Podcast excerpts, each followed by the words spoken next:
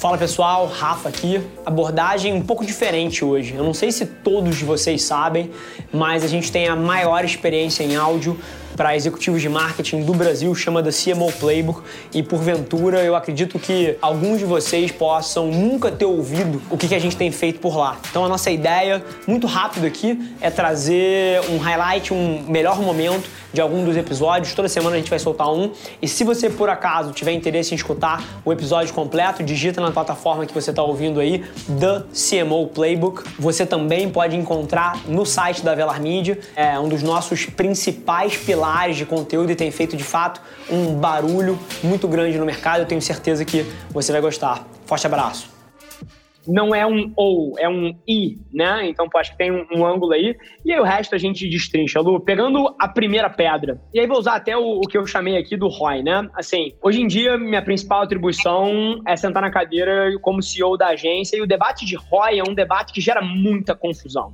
Muita confusão principalmente num mundo tão movido à marca quanto a gente tem hoje, principalmente num mundo tão competitivo quanto a gente tem hoje, onde o lifetime value da sua ação comercial está muito mais alongado do que no intra-mês ali.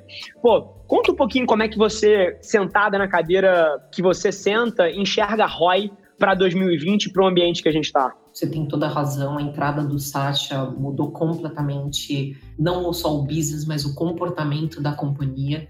E o que, que aconteceu? Há cinco anos atrás, aproximadamente, é, começou a vir muito o que hoje já todo mundo está em voga, todo mundo tem falado muito, que é a história do conceito de modern marketing e modern sales.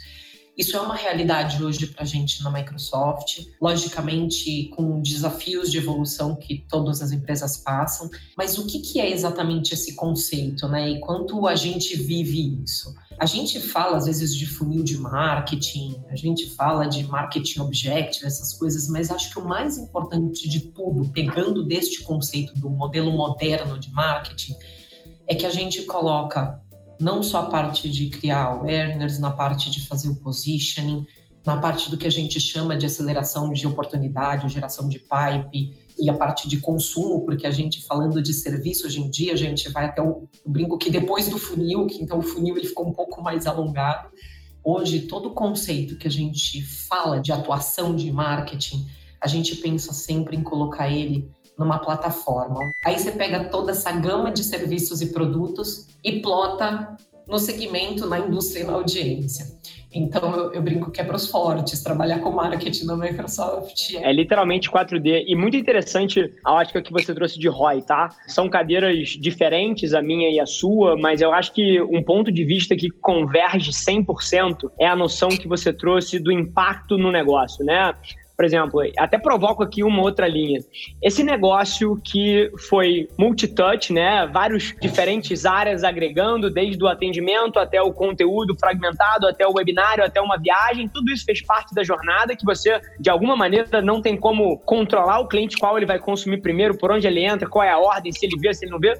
Mas no fim do dia, ele faz uma aquisição com você. Vamos pegar aqui um exemplo de um corporate. Ele pegou lá e botou a Azure, tá puxando uma parte de banco de dados de vocês. Assim, o retorno dessa campanha, vamos chamar assim, envelopar esse custo todo e colocar nas costas desse negócio. Se você faz dessa forma, você vai estar tá subvalorizando que o maior potencial que você tem de negócio é o lifetime value que você consegue construir ao longo de crescer esse cliente na carteira, né? Então, assim, esse tipo de debate eu acho que começa a orientar um pouquinho a gente que se a gente quer olhar ROI de curto prazo, muito provavelmente a gente vai subinvestir nas coisas que importam para o nosso negócio. E assim, uma provocação que eu vejo muito executivo se confundindo, se você pega os valores aqui da Avelar, o deck de cultura tem cinco páginas. Tem um braço que é a cultura do amor, que tem conexão, empatia e relacionamento, e você tem um outro lado que é a cultura do resultado, que aí a gente fala de resiliência, de autorresponsabilização e números, e isso a gente chama de cultura do resultado, e a gente diz que cultura do amor mais cultura do resultado é igual a velocidade, e a gente diz que no nosso negócio velocidade é o KPI, né?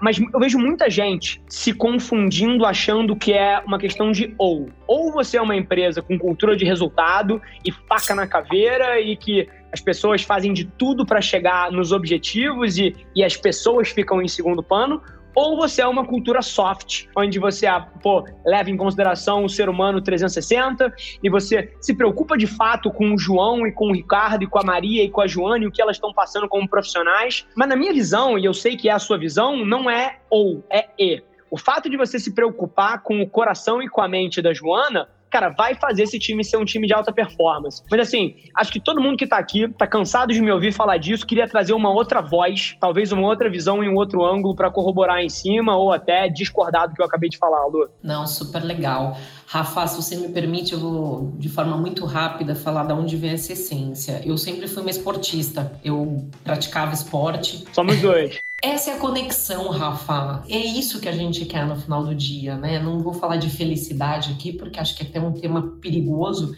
mas é, é uma questão de realmente dessa relação pessoas e impacto no negócio, elas estão 100% conectadas. Sem fofice.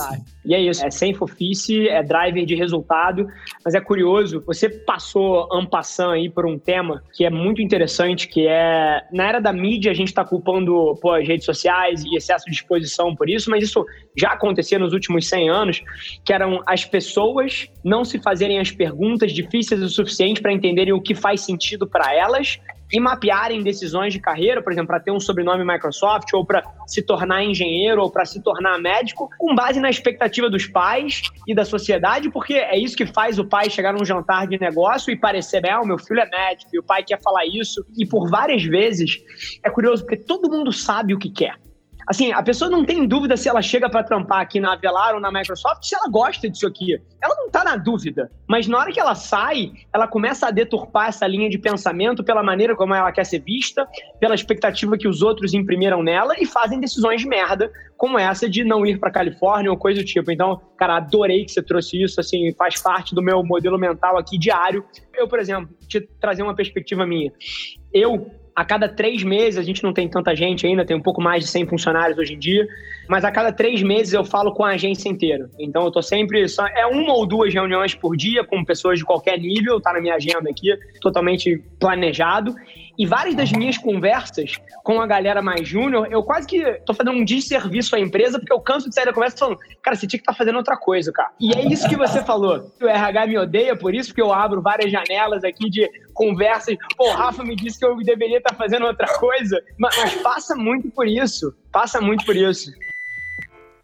Bom, gente, super feliz que você ouviu esse trecho do The CMO Playbook, o podcast da Velar Media. Se você quiser ouvir o episódio na íntegra, é só você digitar no seu player, como eu falei, The CMO Playbook, ou ir no site da Velar e procurar pelo episódio mais recente. Vai ser um prazer te receber lá na outra plataforma. Não esquece de se inscrever, sai episódio novo toda segunda-feira, trazendo um grande nome desse mercado para bater um papo comigo. E, sinceramente, independente de você trabalhar especificamente com marketing ou publicidade, eu tenho certeza que tem capacidade de agregar valor para qualquer executivo. Te espero lá. Um abraço.